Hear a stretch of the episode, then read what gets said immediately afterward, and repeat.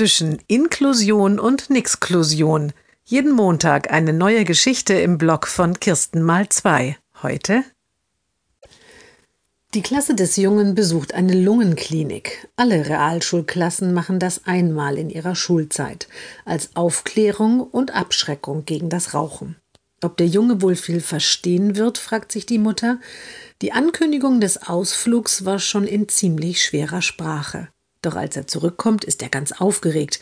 Ein tolles Video hätten Sie gesehen, sagt er. Das gäbe es auch im Internet, das wolle er unbedingt noch einmal sehen. Ein Video? Worüber denn? fragt die Mutter.